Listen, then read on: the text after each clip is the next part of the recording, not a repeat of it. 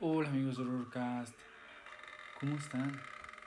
Sean bienvenidos a un capítulo nuevo en el podcast.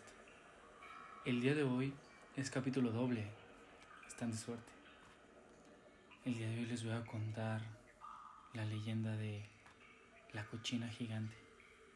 Así que pónganse cómodos en donde quiera que estén y apaga la luz si eres tan valiente. Comencemos.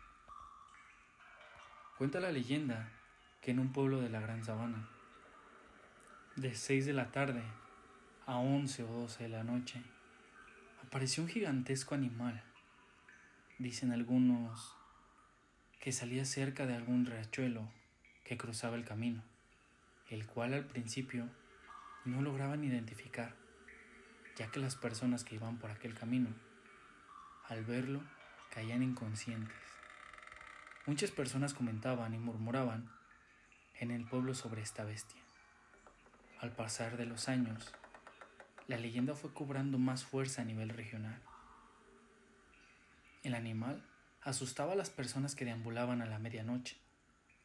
Las dejaba frías y fuera de sus cabales.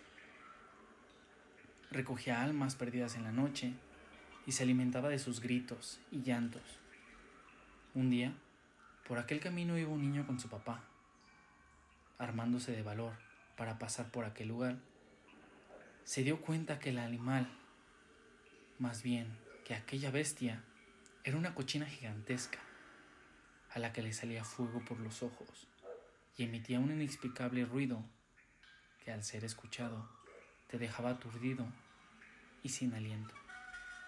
El hombre al verlo le rezó a Dios y se encomendó a todos los santos que pasaron por su cabeza.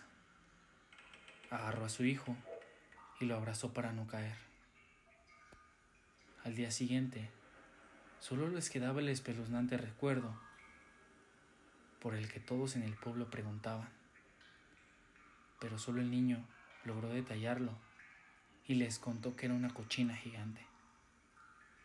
Con el paso de los años, los viajantes ajenos al pueblo a los que les toca pasar por dicho camino, se encomiendan a Dios y a todos los santos para no encontrarse con el animal.